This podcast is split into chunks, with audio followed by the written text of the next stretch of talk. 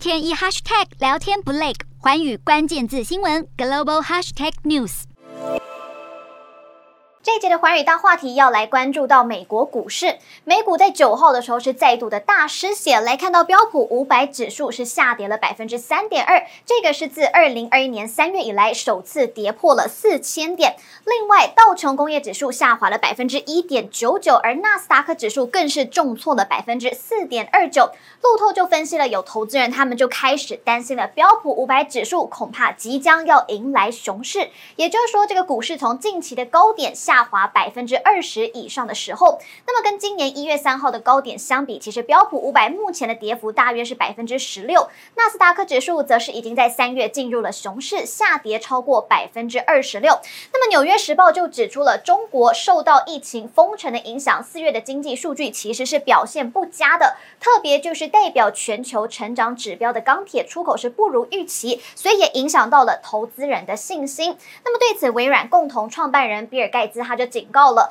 他说：“俄罗斯入侵乌克兰，加上新冠肺炎疫情，带动的是通膨走高，那么可能会导致利率水准升高到足以导致全球经济减缓的水准。那么市场熊群的主张可能就会相当的强力，所以这个是让他非常担心的。”那么，比尔盖茨也特别担心的就是贫穷国家他们的处境，因为在利率上升导致富裕的国家遭逢重大的预算问题的时候，其实非洲等地的健康医疗需求的关注顺位就会会开始慢慢的往后退。那么，虽然联准会主席鲍尔他现在是有信心美国经济够强，能够挺过升息的冲击，避免衰退。不过，联准会同时也警告了，为了要压制通膨而大幅的调升利率，恐怕会对美国的经济构成风险。那么，美国的金融市场的交易环境突然恶化的几率可能会偏高。那么，美国货币政策紧缩导扰乱的市场的情绪，其实联准会在上周的时候将主要的贷款利率是提高了半个百分点，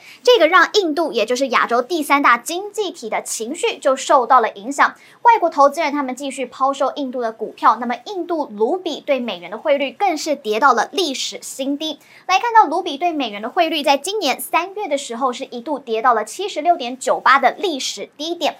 九号的时候，则是跌到了七十七点五六。印度的股市也是连续四天都是下跌。那么，印度证交所的数据就显示，今年截至目前，外国投资人已经从印度的股市净撤资一点三四兆卢比，大约是一百七十三亿美元。另外来看到黄金的部分，黄金期货九号也是错跌。六月交割的黄金期货其实收盘下跌二十四点二零美元，报每盎司是一千八百五十八点六零美元。这个也是五月二号以来的最大跌幅，所以市场分析师罗琳他就指出了，这个显示联准会升息之际，其实投资者他们选的是美元，而不是黄金来作为避风港。Hello，大家好，我是寰宇新闻记者孙艺林。你跟我一样非常关注国际财经、政治与科技趋势吗？记得追踪寰宇关键字新闻 Podcast，以及给我们五星评级，更可以透过赞助支持我们哦。